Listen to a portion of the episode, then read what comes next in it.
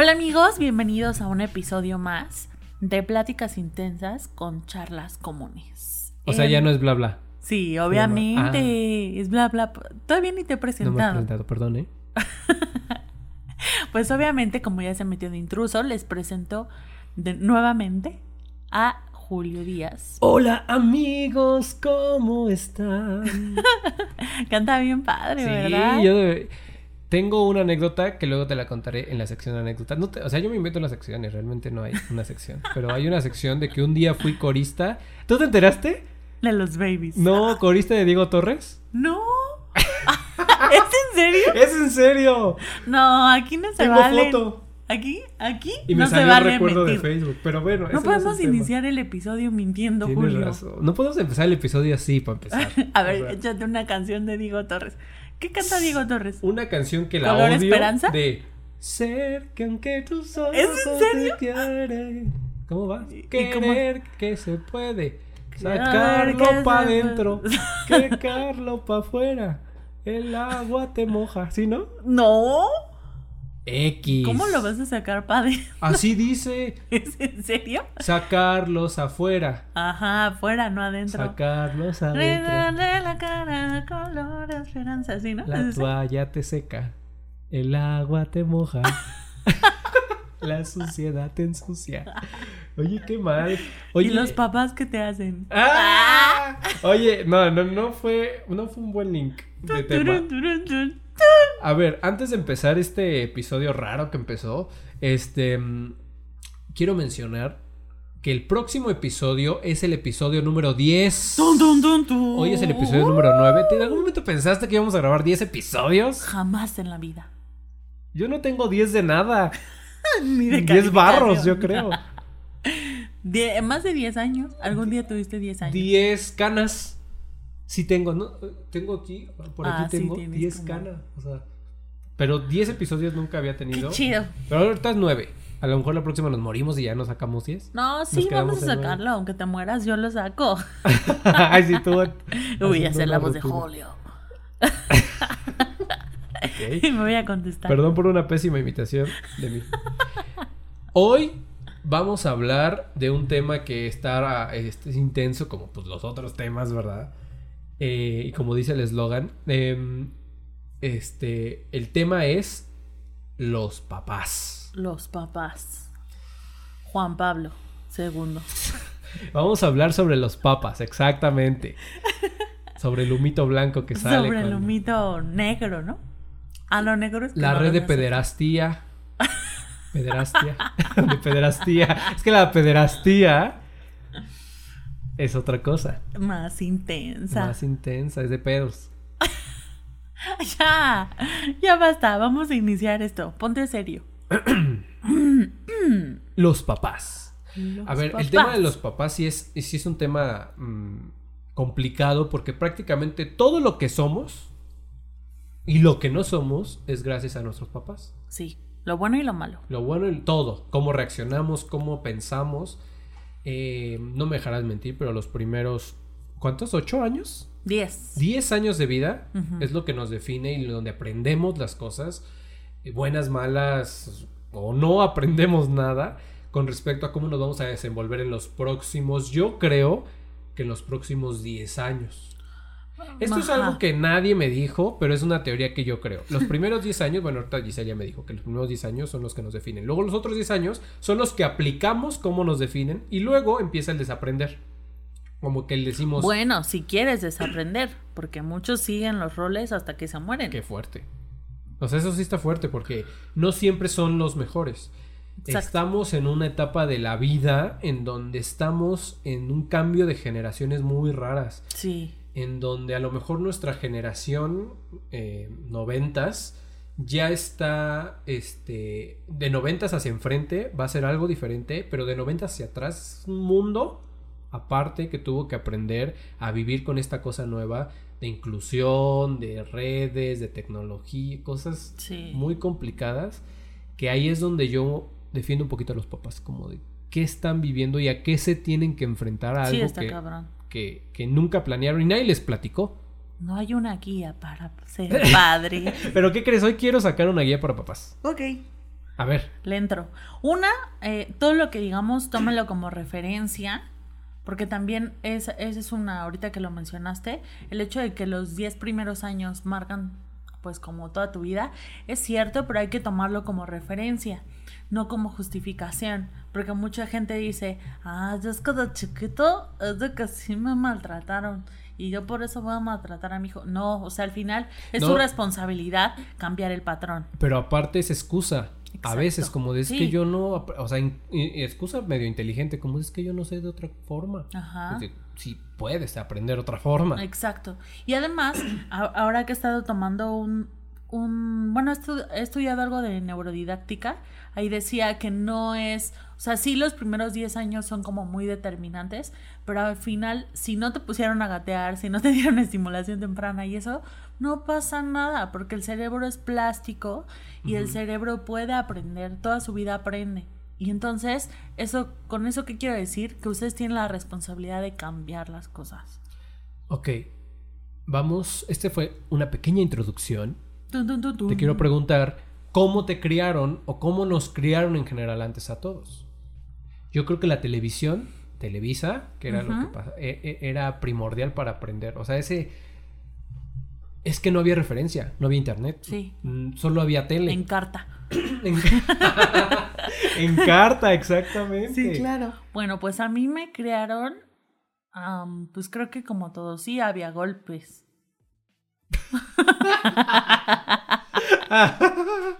Sí Ok, había como el ok, hecho. ok. Y yo así de toda triste, así de, "Ah, sí hubo golpes. Sí, claro, a- conmigo también. Sí. Fue una época de golpes, sí, claro. Ahorita pasa ceden la menos. chancla. Pesa, pesa menos, digo, pasa menos, pero sí, sí pasa, o sea, sí, sí. Sí, que el manacito, que la nalga. Pero yo creo que ahorita ya la educación se fue a que menos golpes. Sí, Pero nada que me traumara, ¿eh? pero no lo están. De hecho, mi papá me ha preguntado en algún momento, oye, tú en algún momento sentiste que te pegué. Yo, no, ni me acuerdo, o sea, no pero es que no. No, es que no vas a ser consciente. Pero yo sí creo que hay muchas cosas que influyen.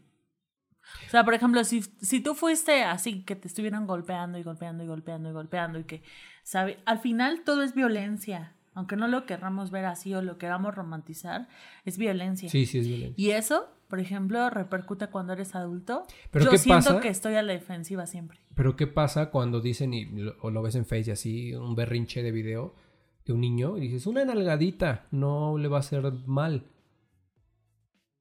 Otra vez de abogado del diablo, como en todos los episodios, yo creo que mm, poner límites está bien. A ver, ahorita vamos a hablar de cómo creemos que podemos educar, pero yo creo que mm, los golpes no son la, el pri- el- la- la herramienta este, básica, sino No.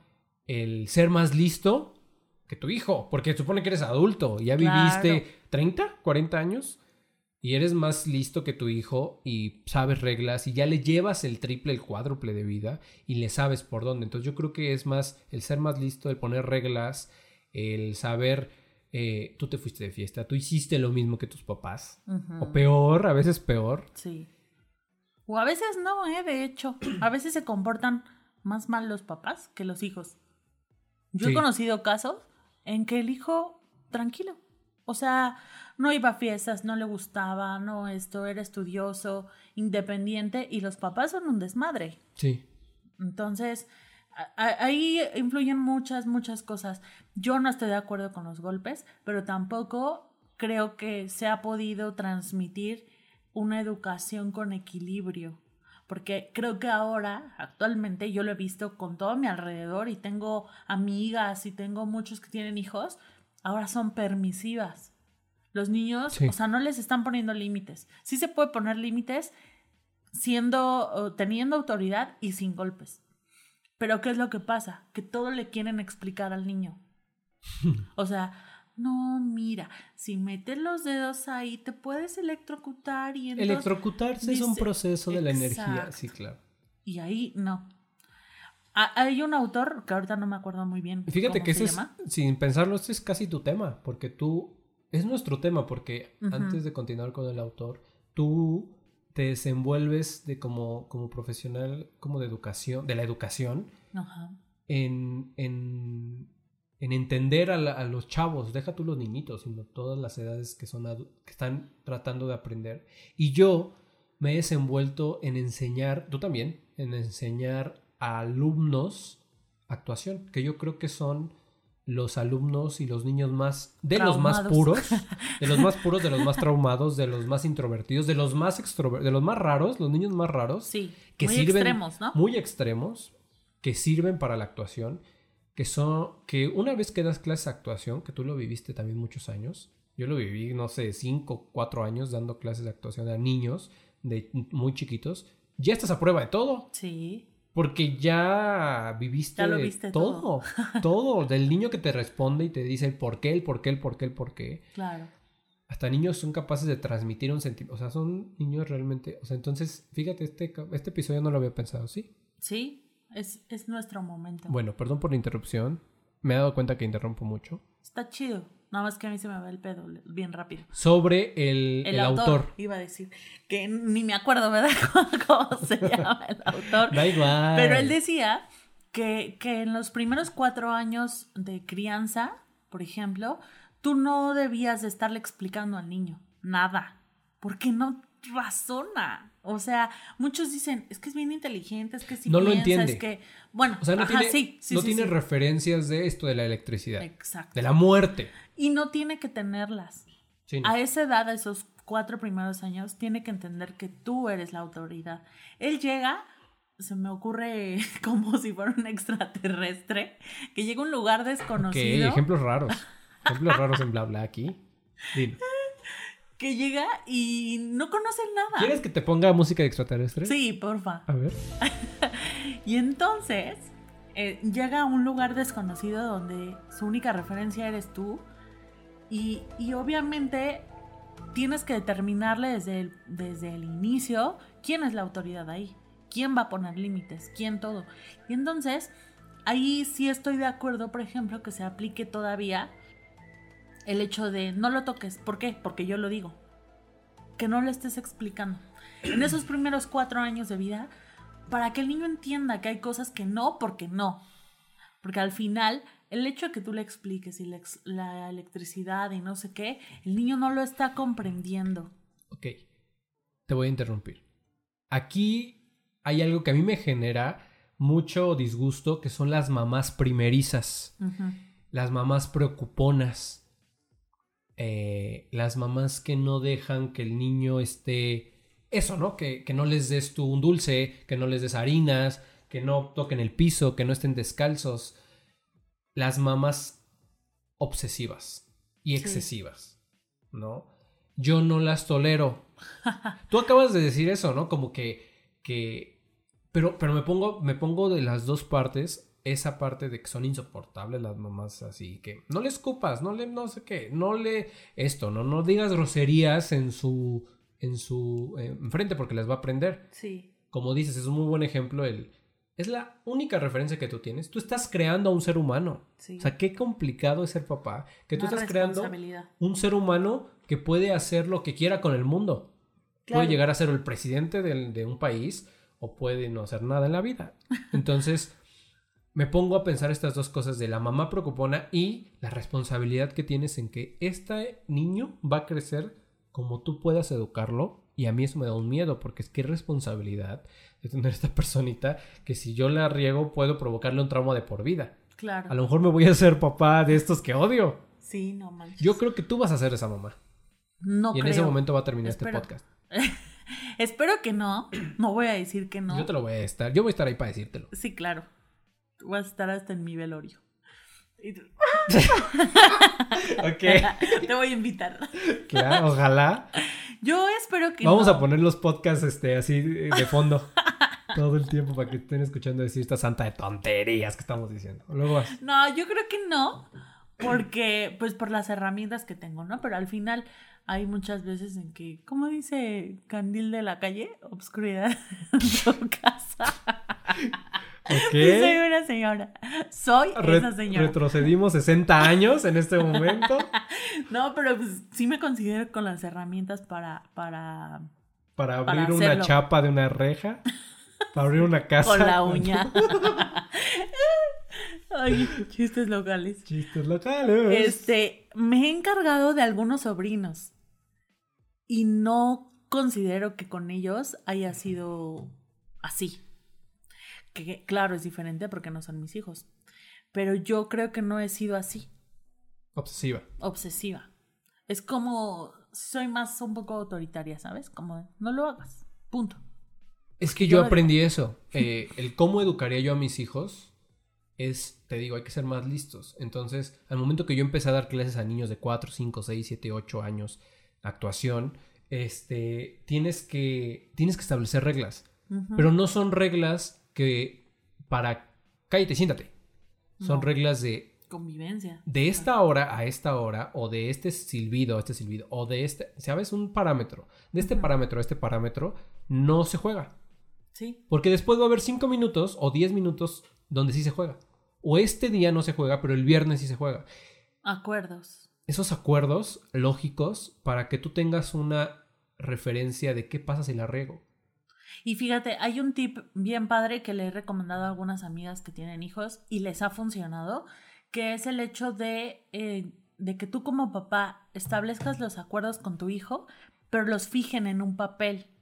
Por ejemplo, yo les ponía esa, eh, el ejemplo de hacer un reloj de papel y que, que, tú le dijeras a tu hijo, ¿sabes qué? A tal hora te acuestas, a tal hora hacemos la tarea, a tal hora te vas a dormir, a tal hora vas a tu tablet, tu, tu iPad o lo que tú quieras, si es que lo vas a permitir, ¿no? Y entonces, que, que se establezcan nuestros horarios. Y una vez que ya lo platicaste con tu hijo y llegó a esta, llegamos a este acuerdo, lo fijas en el reloj y marcas con colores, como, no sé, de 4 a 5, de 3 a 4 comer, ¿no? Entonces lo vas a marcar con rojo. Entonces, cada vez que el niño vea la hora o así, o tú le dices, ya son las 4, porque tal vez ni sepa leer el reloj, ¿no? Pero mira, es color rojo, hoy toca, toca ahorita comer, ¿sabes? Y entonces, ¿qué pasa? Que le das este autoritarismo al reloj ya no lo estás marcando tú, lo está marcando el reloj. Es que lo que me estás contando es prácticamente lo que hacemos en los trabajos. ¿Te das cuenta? los memorándums y el, y el, reglamento. Así funcionamos. Sí. Así funcionamos y qué, qué curioso es cómo se traslada a una cosa de adultos. Si no lo tenemos, fíjate, qué, qué delicado. Si no lo tenemos en papel, no se hace. Se nos olvida. O no le tomamos la importancia de. Sí, claro. Entonces puede ser un, empezar de una vez a poner las cosas por escrito, literal. Sí. Ayuda muchísimo. Una circular. Una, exacto, las circulares, las circulares. Que lo firme. A ver, em, ¿qué tanto nos convertimos en nuestros papás? Todo, 100%. ¿Tú qué tanto eres tu mamá y tu papá?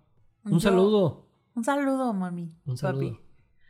Eh, yo creo que soy un 80% mi mamá 20% mi papá. De mí no hay nada. sí, yo, por ejemplo, soy un igual. Yo, yo no, yo soy un 60% mi mamá, 60. Yo te iba a poner 50 y 50, pero yo creo que un 60% mi mamá y lo demás de mi papá. ¿Y con quién chocas más? Eh, con los dos. es que ya estoy en una etapa y tú no me vas a dejar mentir y este abre ya el tema como más actual más allá del cómo nos criaron, cómo chocamos ya a cierta edad con nuestros papás. Y lo estaba platicando con mi mamá hace como dos semanas, una semana, que llega un momento en donde, y ella lo aceptó, que para mí fue, eh, no sé si un logro, pero sí algo, algo significativo, que dijo, llega una etapa de nuestros papás, con nuestros papás, que ya no los toleramos. Sí. Ella me dijo, yo mismo me dijo, yo ahorita no los tolero. Ella, ella, ella, ella con mi abuelita. Y, cuánta razón, llega un momento donde ya queremos desaprender y ya no choca, choca me refiero a que chocan las ideas con nuestros papás y ya no concordamos en muchas cosas, en seguridad, en economía, en familia, en pasatiempos, eh, porque nosotros ya estamos desenvolviéndonos nuestro, nuestro camino. Sí. Y, y yo, ¿con quién choco? Con los dos mi mamá es muy, muy risueña y, cuenta chistes y dice y grita y se ríe. Ahí es como esa parte mm, que heredé de ella, muchas cosas más, pero de ella. Y de mi papá es muy serio. Es muy Mm. serio y piensa las cosas, todo lo analiza y te dice qué va a pasar cuando te quedes en la carretera. Mi papá ha sido mucho de supervivencia, mucho de supervivencia. Eh, cuando me iba a trabajar a Pachuca, precisamente a dar clases de todo, eh, muchas veces me, yo ahí aprendí a manejar en la Pero en carretera. Pachuca no hay nada. los pastes, yo trabajaba en los pastes. En los Kikos. En los Kikos. Este. Hay veces que me quedaba. Yo creo que me quedé como dos veces en la carretera. No mames. Y le llamé a mi papá. Y me dijo: ¿Qué quieres que haga? Claro. O sea, ¿qué quieres? ¿Que vaya y que los dos estemos ahí? Mejor me enseñó. Llama a una grúa, llama al seguro. Y eh, esto es una de las a cosas. resolver, ¿no? Resuelve, resuelve. Mi mamá no. Mi mamá es como. Yo te lo lle- yo- A ver, ¿dónde estás? Mándame tu ubica- ¿Sí? Pero claro. eso fue las dos cosas. Aprendí la parte de mi mamá así y la parte de mi papá que pensaba y que todo lo analizaba. Entonces yo creo que por eso son muy buena pareja ellos. Porque él es muy inteligente emocionalmente y ella es como es y le vale y lo dice. Eh, como mamá es aprensiva, como papá también. O sea, mi papá siento que es menos aprensiva. Pero tu tu mi- papá es mi- menos mi aprensiva. mapa, mi mapa, Mi mamá. mi, Mi, mi mapa. mapa, mi pama.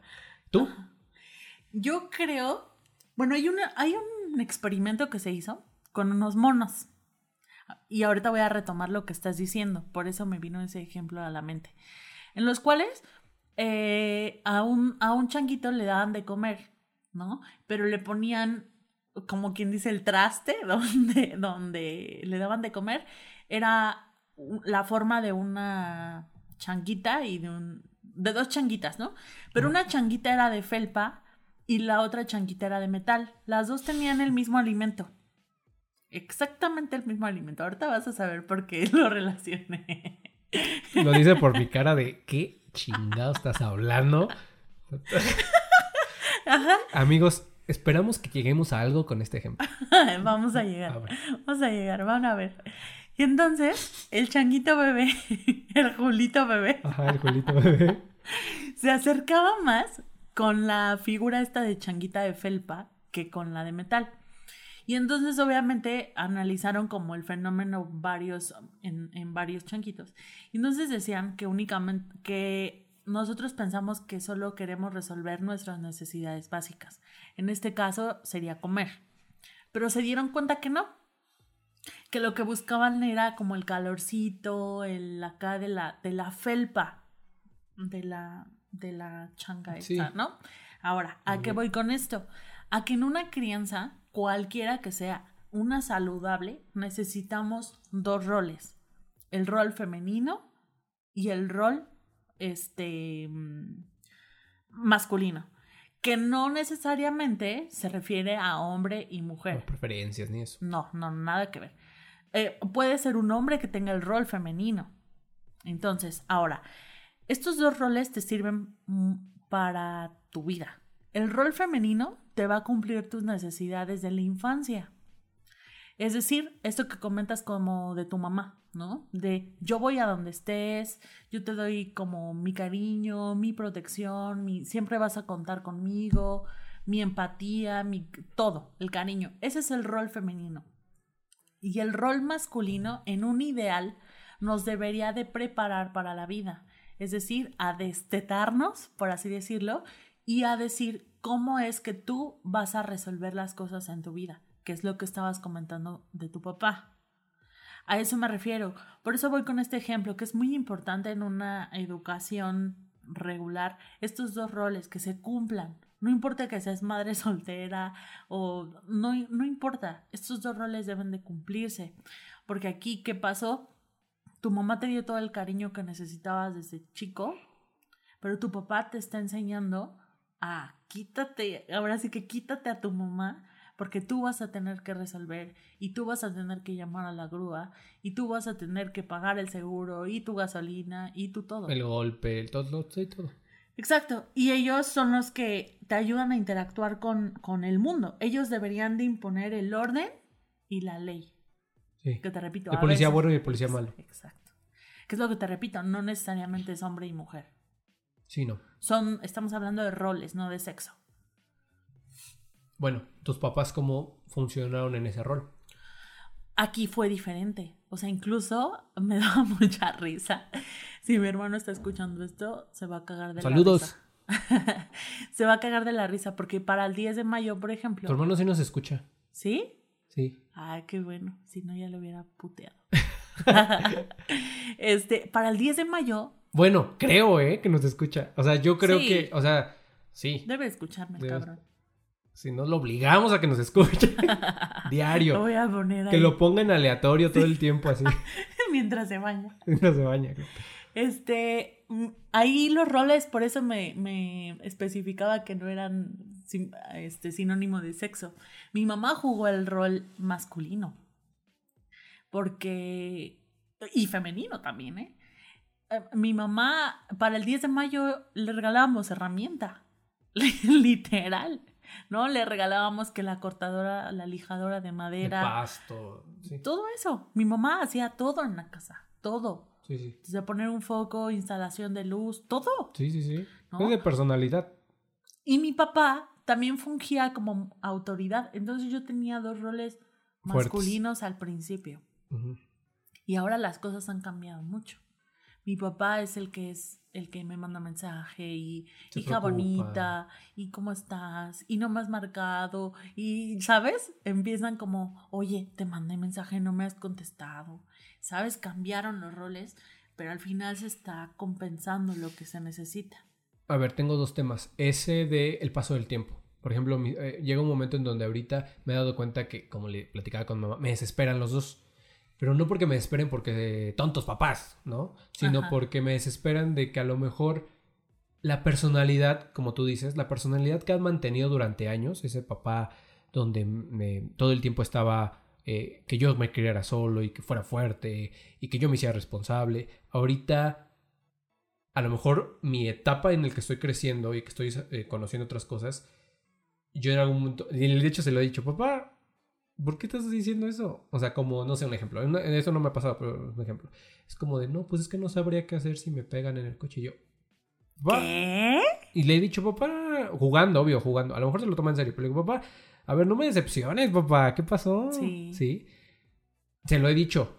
Y él, él lo toma así como, o sea, él también es como bromista, pero eh, lo aclaro por si lo escucha. Eso, ¿no? Como, como llega un momento de la vida en donde sí le empezamos a encontrar el truco de magia a esto. Como de, Sí. Ah, o sea, y mi mamá en algún momento, como tu mamá, eh, son muy como parecidas en lo fuerte, ¿no? En el carácter Sí. fuerte y en el... Y en el mis cosas hacen así. Mis chicharrones truenan. mis chicharrones truenan y las cosas hacen así. Yo no te lo voy... Pero al final, no me vas a dejar mentir, ceden.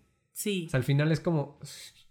Está bien. Sí, al final si el papá dice otra cosa, Sí, cede. sí, es como que... Y yo, ¿qué? ¿Dónde está la cabrona favorita? Ahí es donde entramos en una etapa en, donde shock. decimos... A ver, la mamá que conocí y le descubrimos el truco de magia. Incluso hay veces en que esto, este desfase sucede por salud. Por ejemplo, para mí es muy fuerte que yo estoy acostumbrada a que mi mamá pinta la casa, que repara, que hace, que aquello, y de pronto ya le duele la mano. Y ya me dice, y ya no lo voy a hacer. Y dices, no, no mames, o sea, Siempre ¿dónde está hecho. la pinche señora acá que yo vi, que aguerrida y chingona? Y, o sea, Cuesta mucho trabajo aceptarlo, pero sí pasa. Sí. O sea, el tiempo pasa. Y también iniciamos este podcast cuando tú dijiste algo bien importante, a todo lo que se han debido, tenido que enfrentar. ¿Sabes? Es como un putazo, ¿no? Su vida de, la- de esa generación de papás, que es entre los 60 y 70, 80, toda esa, esa vida, es este. Toda esa vida. toda esa, esa, esa, esa década. Y hasta actual es, es muy, muy fuerte. Sí. O sea, es muy fuerte las tendencias que quiero hablar ahorita de eso. Las tendencias de, de redes sociales, la tecnología, el entender nuevos pensamientos. A mí al principio, como te digo, conforme vas pasando el tiempo no lo entiendes, pero luego dices, entiéndelos tantito, no es Sí, fácil. eh, es que ponerse en, en sus zapatos. Por ejemplo, yo afortunadamente todavía cuento con mi abuelita, la mamá de mi mamá, y yo me pongo a pensar, o sea, a ella no le debates nada. O sea, ella te dice, haz esto y lo haces. Y lo he visto con mis tías de cuarenta y tantos años, que le dice, ve por eso. Y ellas no quieren ir y, de todos modos van. O sea, no le debaten ni madres. Me pongo en los zapatos de mi mamá. Como si fuiste criada de una manera en la que no podías debatir. Lo que decía se hacía sin cuestionar. Le nace una hija como yo que cuestiona todo. Que es decir, como, no, pero ¿por qué? ¿Sabes? Oye, sí, o sea, ok, voy a hacer mi tarea, pero ¿por qué? Entonces, obviamente es un shock porque no está acostumbrada. Ella está acostumbrada, la mandan, obedece, la mandan, obedece. Y le sale una hija que es un pinche desmadre, o sea, que mi mamá se la vivió en las escuelas, que ya me había caído, que ya le había contestado a tal maestro, que ya esto. ¿Cómo lo hizo? Yo admiro mucho cómo, cómo pudieron hacerme o criarme, que no fue hoy con la experiencia que tengo, la preparación académica que tengo, sé que no fue la mejor forma de crianza, lo sé. Pero afortunadamente, de todos modos, le agradezco porque hicieron de verdad lo mejor que pudieron. A ver, yo tengo un tema ahí, porque ahorita me gustaría abordar ese tema de, de qué le agradecemos y qué no, porque también hay cosas que no, pero es normal. eh, esta cosa de la, de, la abuelita o abuelito que se le respeta lo que dice, a mí sí me gusta eso.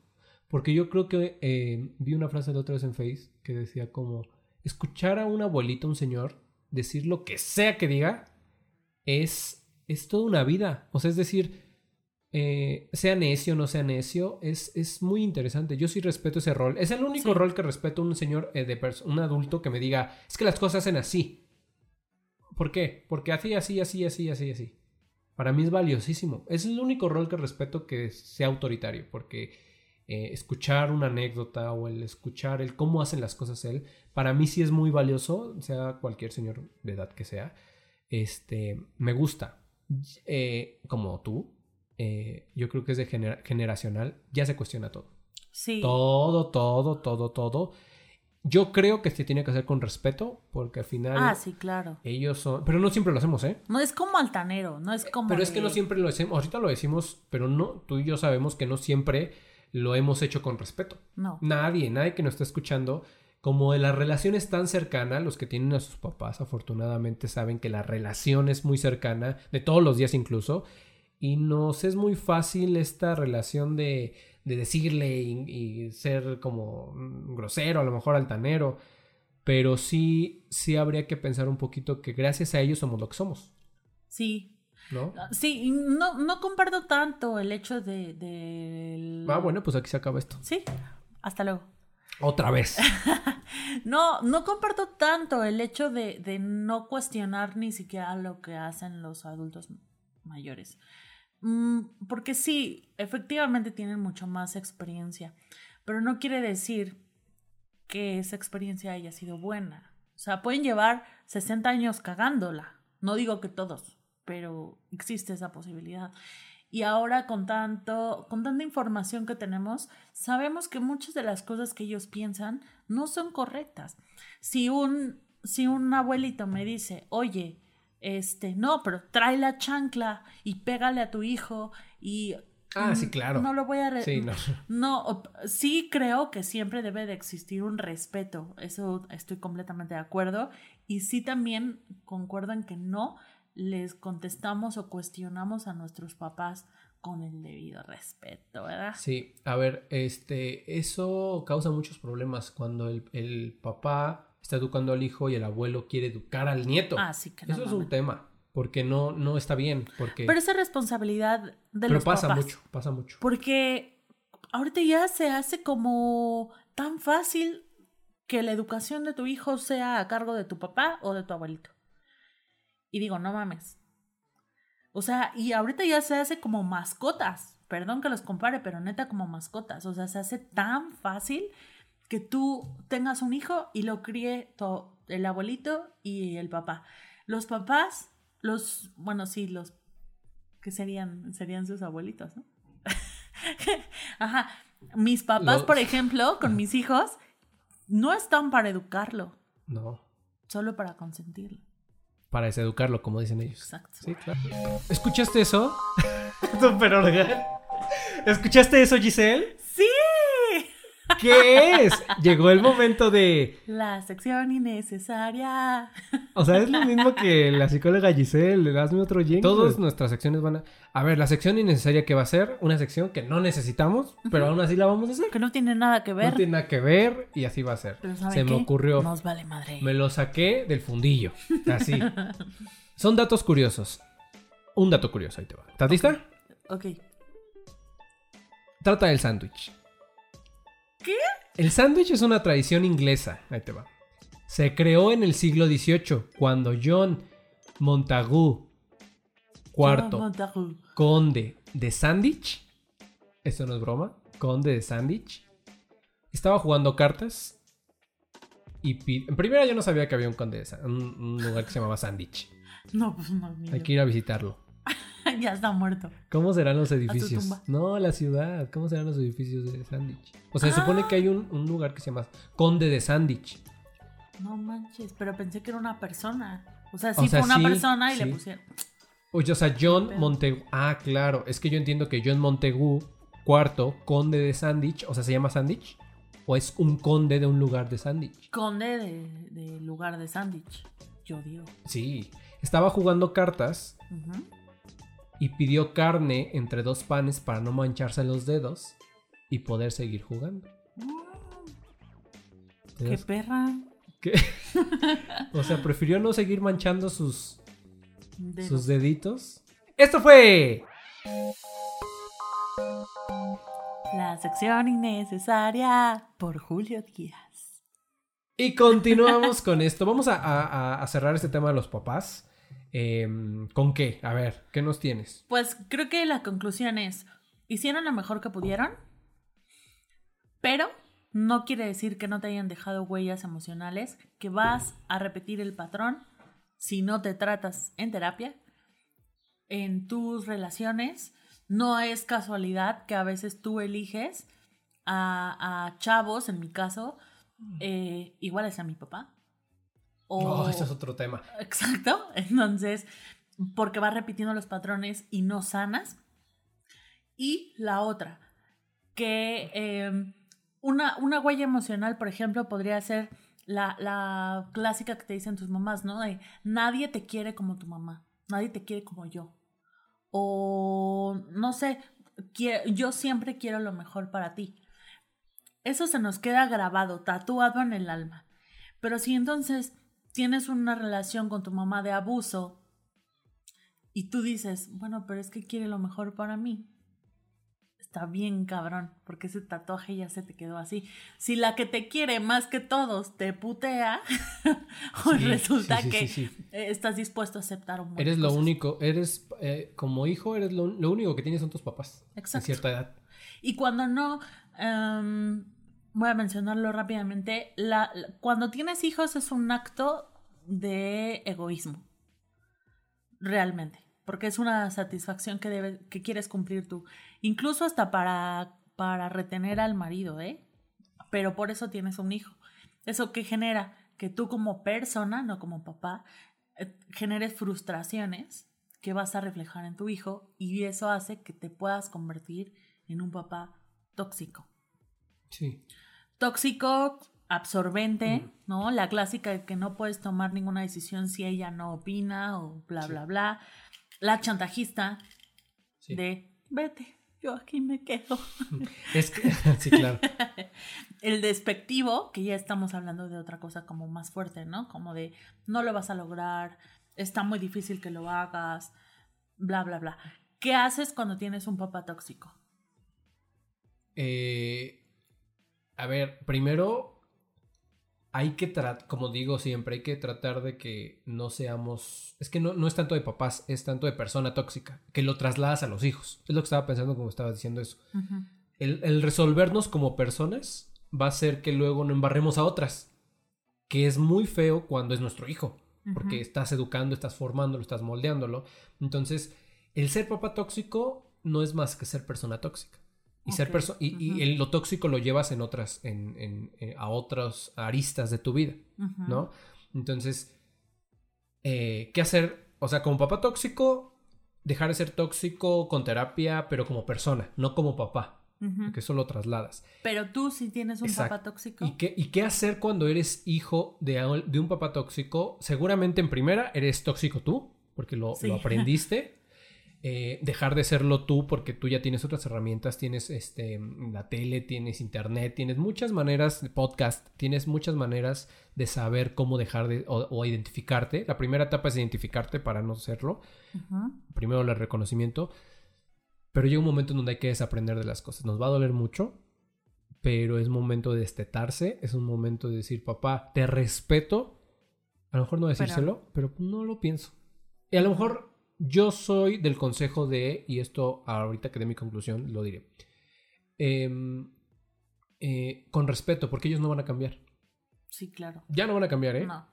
mejor te ahorras tus comentarios. Eres eh, un tema que estoy arrastre y arrastre y arrastre, que en algún momento lo haremos, la inteligencia emocional. Hay que ser inteligentes. ¿Cómo pondrías un límite? O sea, por ejemplo, si yo te estoy diciendo, a ver, Julio, por favor, ¿por qué no eres como Gaby? Ella ya es doctora, ella ya está, ¿sabes? Si yo te empiezo a decir así, ¿cómo sería, cómo me pondrías un límite? Yo no voy a pelear con ella. Yo no me voy a poner... Está bien, sí. Eh, yo perdón, yo no me voy a poner así de... ¿Por qué me comparas? Y es que no va a causar en mí una, una fisura, una cicatriz, como dices. Si algo me enseñó mi papá es a que nadie te puede lastimar sin tu, consenti- sin tu consentimiento. Sí, exacto. Entonces, eso es algo padre, algo que me enseñó. Ella me está hiriendo porque lo sabe, ¿no? O sea, sabe que eso es una agresión a, y más a un hijo. No lo sabe porque no es consciente. Bueno, si no es consciente, más a mi favor. Porque, ok, está bien. Yo siempre, no doy el avión, pero sí es como, "Oh, está bien. Y ese silencio es eso. Está bien. Ok, lo voy a hacer. No lo voy a hacer. No Claro. lo voy a hacer porque no. Pero dejas de pelear. No trates Sí. de cambiar. Ese es mi, ese es mi, mi consejo para cerrar y para, y para esto que me estás preguntando. El, si eres lo suficientemente inteligente, no vas a pelear. Vas a decir, ok.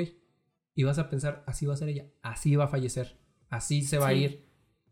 Otra opción también es poner límites, sin pelear, pero poner límites. Sí, claro. que es como, mira mamá, mm, no creo que sea lo conveniente, no me gusta que hagas eso. Si tienes la oportunidad, puedes decir que en mi caso sí la tengo, es como, la verdad es que me voy a tener que retirar.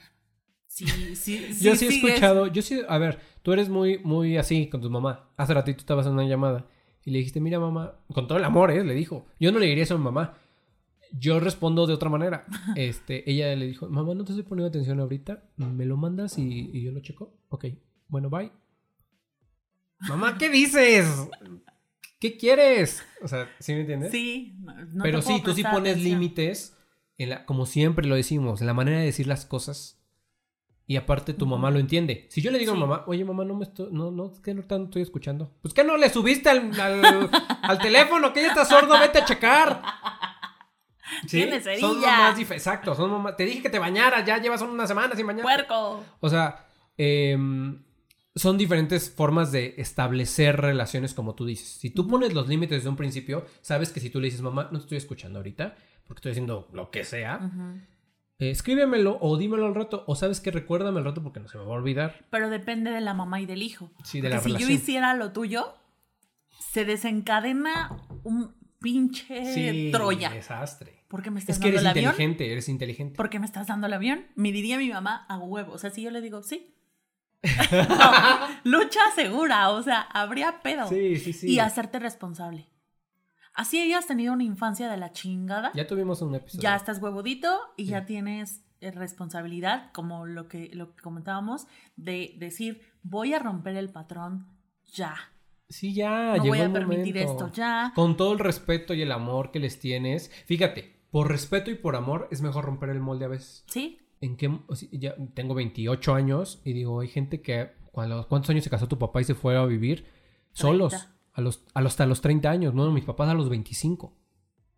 mi mamá tenía 22. Mi papá Imagínate. 30. O sea, tu mamá tenía 22, ¿tú tienes ahorita cuántos? 26. Te pasaste de tu este para hacer la vida que está haciendo tu mamá Sí. varios añitos. Entonces, esto también me puse a pensar, pero, pero luego eh, viene mi reflexión de, pues, ¿qué quién? Cada quien. Son a ver, a ver, espérate, épocas. espérate. Te ponemos canción ver. de. A ver, listo, estoy listo. Ajá. Cada quien. Cada. Gracias. Eh, mi conclusión es. ¿Tú diste tu conclusión? No. Pues, Mira, Sí. es que este tema Sí, da no. para otro, otro, Sí. otro episodio, porque prácticamente nos faltó decir muchas cosas, pero, pero hay muchos temas que no son de un episodio de, de 20, de 30 minutos. No. O sea, hay, hay veces en que, en que va para otra, eh, otro programa porque es muy extenso. Una, una de las cosas que quiero decir es que agradezco mucho mis papás todo, Sí. todo, todo, lo bueno y lo malo.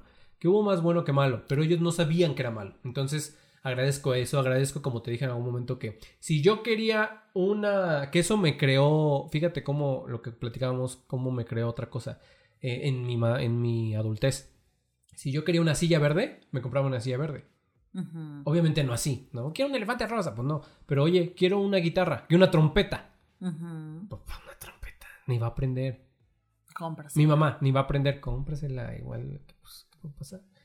Si yo quería clase de actuación, mi papá me conseguía. Si yo quería este, vestirme de payaso, me vestía. Si yo quería ser mago, me compraba mi magia. O sea, Mi magia. sí, sí, sí, literal mi magia. Entonces, este, porque sí pasó.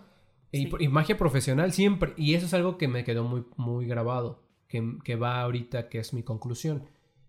Em, si lo vas a hacer algo, hazlo profesional. Que eso es a lo que yo hago. Cuando te dije, vamos a hacer un podcast, pues lo hacemos bien. Claro. Con la publicidad, con todo, porque así se hace un podcast. Es lo que mi papá me enseñó. Si lo vas a hacer eh, mago, vas a hacer magia El y vas a comprar tus cosas y vas a cobrar y vas a tener un audio.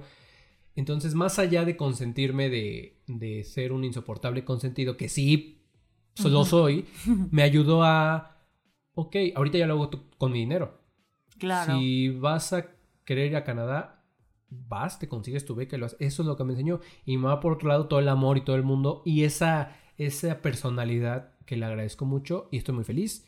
¿Y tú? No, yo nada. No, no es Muy cierto. bien, hasta luego. No, claro, les agradezco. eh, sobre todo, eh, esto ya se lo he dicho a mamá personalmente, a mi papá también. Agradezco de verdad mucho mi educación, aunque sí hubieron golpes, Mm, que, que yo lo menciono mucho porque sé que la mayoría de mis amigos de la misma edad también los vivieron. O sea, no soy la única del Es mundo. que aparte eres mujer. Perdón Sí. que esté así de género, pero el, el cómo, cómo pensaban los papás de género, que también te Sí, olvidó tocar ese tema, pero lo tocaremos otra tú, cosa. bla, bla, bla. Otra, ese es otro tema porque también quiero ver de las redes sociales y los papás, que son un tema. O sea, sí podemos Sí. continuar con esto. Pero sí que seas mujer y los golpes tienen otra cosa que ver. Por ejemplo, con mi, mi hermana no pasó los golpes, conmigo sí. A mí conmigo sí, pero pues también pinche rebelde, ¿no? Pero bueno, en este agradecimiento, mi mamá desde chiquita me enseñó a hacer muchas cosas. Muchas cosas. Hoy yo, hoy por hoy yo sé hacer muchas cosas. Sé planchar bien, sé lavar bien, sé, sé muchas cosas. Muchas. Taladrar, cambiar una llanta. O sea, sé hacer muchas cosas y es lo que más agradezco porque desde el día uno que yo me fui a vivir sola, pude hacerlo y pude resolver. Y hasta la fecha, en mi día a día, me ayuda mucho, mucho, mucho, mucho todo lo que me enseñaron. Sí. Y hasta la forma de dejar la fibra casi, casi, la tengo igual que mi mamá. Sí. Entonces, eso agradezco y agradezco todos los valores que ya casi no se tienen Sí. y el cariño de ambos, el Claro. trabajo de ambos. ¿Por qué menciono más a mi mamá? Porque siento que luego las mamás dejan un poco más por los hijos, su carrera, X, Y razón. Este, pero los papás también se fletan, ¿no?